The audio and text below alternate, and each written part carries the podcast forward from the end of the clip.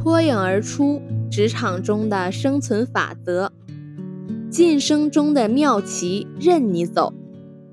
或许你在公司中已经算得上是老资格了，眼看着后来者扶摇直上，你可能会感慨自己在领导心目中的位置不如他们，一种沮丧之感油然而生。其实，职场如棋局，开局不妙，后患无穷。回顾昨日，你或许会发现自己其实没有太大的过失。而只不过像下棋一样走错了几步而已。一，总是认为自己人微言轻，初来乍到，保持一定的谨慎是必要的，但这并不意味着大小事情都要保持低调。有时领导为某事征询下属意见，你总是论资排辈，等人家说完后，你再附和几句。碰到棘手的事，你本来可以一个人解决，但你怕人家说你自作主张，便总是左请示右汇报。长此以往，领导就会把你看成可有可无的角色。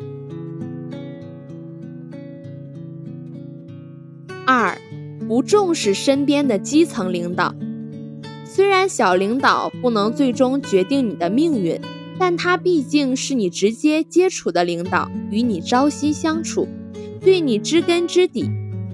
在分工日益精细、操作更加程序化的现代社会，老板不可能事事和底层员工直接联系，那些所谓的基层领导便能在一定程度上左右你的前途，忽视他就等于放弃了众多的机会。三。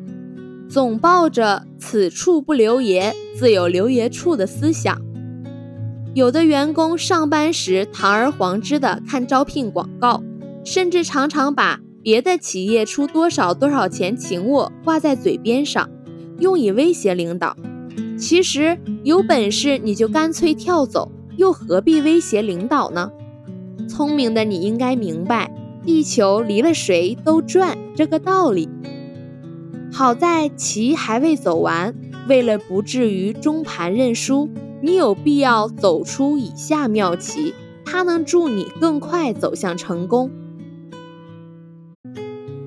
一，一朝天子两朝臣，说你做作也罢，易变也罢，你大可不必以此视为晋升路上的障碍，更不能把同事或领导流露出的对你暂时不利的看法。当做彻底的不信任，千万不要把“反正我在他手里是没戏了”作为自己工作敷衍的托词。你要相信，一朝天子两朝臣，你应尽力把本职工作做好，不要过分讲究职责分明。二，主动的给自己一些压力。到单位的第一年，你可能是个毛头小伙。那第二年、第三年呢？要想增加自身的含金量，非得主动加压不可。比如初到报社，你或许只能干与校对或者给读者回回信的工作。但随着领导对你工作的认可，为什么不可以多写些稿子，向记者的方向发展呢？情况熟了，版面广了。为什么不以版面编辑的职责来严格要求自己呢？主动给自己加压，任何努力都会有回报。或许在你默默的、光明磊落的表现自己的时候，你的领导已经在一旁微笑的注意着你了。三、提高效率。每个人的性格不同，对待事物的认识和反应也就不同。对待工作的态度也不会完全一样，办事的效率也就有了快慢之别。但有一些人开始不抓紧，直到无法再拖时，才火急火燎的快马加鞭的去完成。有些人缺乏与同事配合的意识，把早已办好的工作，不是及时的交给下道工序的人员，而是压在自己手中。直到最后才慢慢吞吞地交出来，造成后续人员的工作压力。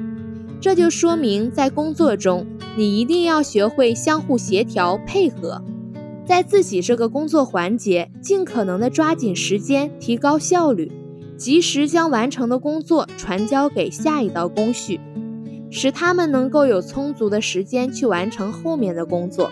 因为只有能够考虑全局的人，才能够走上领导的岗位。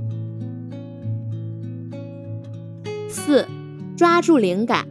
你对事物要有敏锐的观察力和感知力，灵感往往是稍纵即逝的。现代社会，无论从事何种职业，都离不开与他人的接触，有接触就会有碰撞，有碰撞就会产生火花，这一刹那的火花就可能是一个新的创意，而这样的创意往往会给公司带来很大的利益。抓住了它，很可能就为你增加更多升职的机会。